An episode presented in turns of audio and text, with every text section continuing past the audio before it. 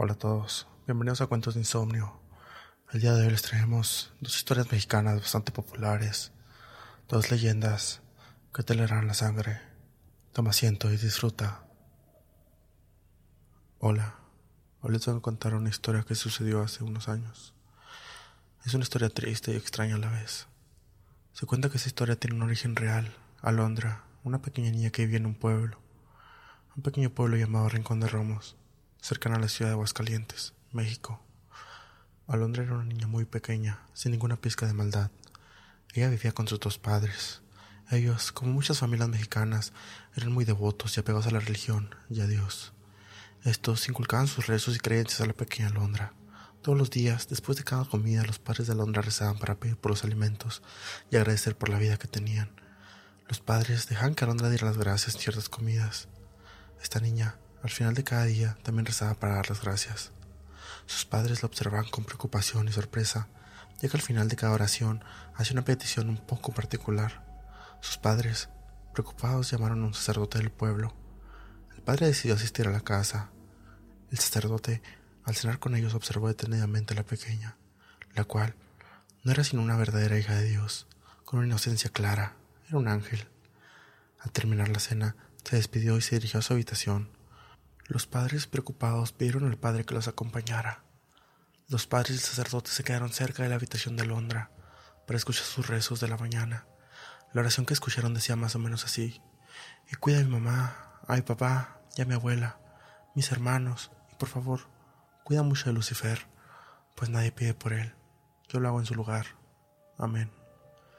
El padre de la niña estaba horrorizado y desconcentrado ante semejantes palabras. Pero a pesar de todo, la conducta de la niña era incuestionable. El sacerdote solo ordenó que vigilaran al niño un poco más de cerca. El tiempo pasó. Lamentablemente, las condiciones en las que la pequeña vivía y toda su familia vivían eran bastante precarias. Con frecuencia se enfermaban y pasaban hambrunas. Sin embargo, esto no era motivo para que la pequeña dejase de rezar cada noche. Y cuida a mi mamá, a mi papá, a mi abuela, a mis hermanos y por favor, cuida mucho a Lucifer pues nadie pide por él. Yo lo hago en su lugar. Amén. Era invierno. Los padres de la pequeña salieron en busca de alimentos para ella y sus hermanos. La pequeña tuvo un desafortunado accidente en el que perdió la vida. La familia de Londra era tan humilde y de escasos recursos que no podían dar sepultura a su hija. Su padre lloraba su miseria cuando de la nada ocurrió algo tan sorprendente como inesperado. En la calle llegó el más majestuoso corte fúnebre que nunca se había visto en aquel lugar u otra parte del mundo. Coronas, rosas, una carroza tan elegante, jalada por los seis mejores caballos negros, y al frente del cortejo se encontraba un apuesto joven de piel blanca como la nieve. Cabello oscuro y sedoso, portaba un fino traje de un gran color negro. Su belleza cautivaba, pero lo que más impresionaba eran sus grandes ojos, ojos color rojo, como la sangre, como un pedazo de carbón encendido al rojo vivo. Este hombre lloraba la pérdida de la niña. El sacerdote, antes contactado por los padres, inició con la misa religiosa del cuerpo presente.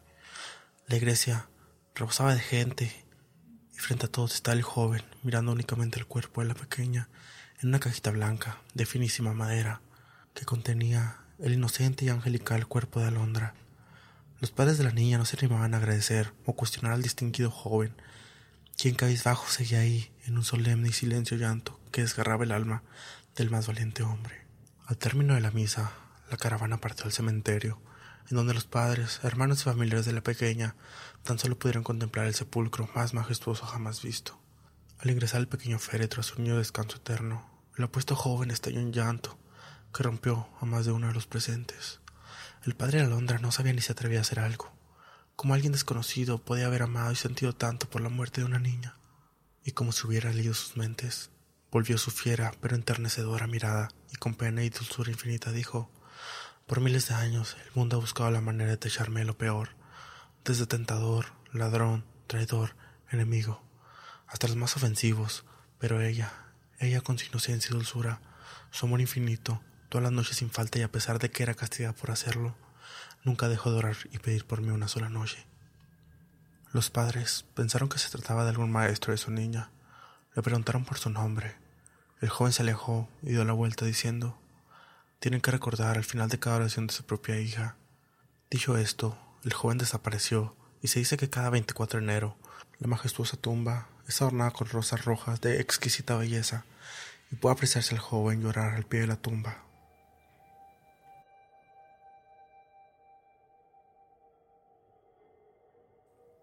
Esta leyenda mexicana cuenta la historia de un ser fantasmal que recibe ese nombre por la vestimenta que carga. Y es que según testimonios suele aparecer vestido con un elegante charro color negro, montado con un caballo bastante particular, puesto que sus ojos parecen dos bolas de fuego. Se dice que este ente maligno es como el tesorero del diablo, ya que se le aparece a las personas que tienen deudas pendientes con él. Aunque por lo general lo hace solo si esta persona está caminando sola por las noches, ya que según apunta la leyenda, así son presas fáciles. Pero detrás del charro negro hay una historia, pues dice que este ser antiguamente fue un hombre de carne y hueso, que provenía de una familia bastante humilde. El charro era un hombre bastante ambicioso, le gustaba darse sus lujos y vestirse bien, sin embargo, sus padres no podían cumplir sus caprichos, porque no tenían los medios suficientes para hacerlo. Pero eso no era impedimento para que éste luciera como quisiera ya que a veces deja de comer para poder ahorrarse unos pesos y comprarse alguna vestimenta deseada. No obstante, se encontraba cansado de su pobreza, ya que por más que trabajaba, nunca lograba rendir el dinero. Tiempo después, sus padres fallecieron, y al quedar solo, su situación empeoró, a tal punto que hizo que tomara una decisión que sin duda cambiara su vida. El charro invocó al diablo para pedirle riquezas, y éste le dijo que le concedería su deseo, pero a cambio debía darle su alma. El hombre Aceptó sin pensarlo dos veces, ya que era sumamente orgulloso y valiente. Con el paso del tiempo comenzó a cansarse de sus riquezas, ya que no le daba gracia gastarse el dinero en mujeres, bebidas y apuestas, por lo que hizo que se llevara una vida locada, pero sola. Ante todo esto, el charro se había olvidado de la deuda, pero un día el diablo se le apareció para recordársela, por lo cual hizo que se asustara mucho y decidiera esconderse, pero el miedo era tanto que no arranque Agarró su caballo, una bolsa con algunas monedas de oro, pero el diablo se dio cuenta de que el charro intentaba escapar y que no iba a cumplir con su palabra, por lo que se le apareció y le dijo que iba a esperar hasta que él muriera para poder cobrarse su deuda, pero en vista de que se escondía de él, lo llevaría en este momento. Luego de esas palabras, los brazos de aquel hombre comenzaron a secarse y la carne desapareció, quedando únicamente el charro encima de sus huesos blanquecinos, y por supuesto, su caballo lo acompañaría en su condena. Pero eso no fue todo. El diablo dijo que había algo que podía hacer para librarse de ese mal, y era cobrarle a sus deudores. Si alguno de ellos aceptaba la bolsa con monedas de oro, tomaría el lugar del charro. Desde entonces, el charro negro sufre innumerables tormentos en el infierno, y solo puede salir de ahí para cobrar las deudas que las personas tienen con el diablo, guardando siempre la esperanza de que alguien sea tan ambicioso como lo fue él, para que tome su lugar y pueda finalmente descansar en paz junto a su caballo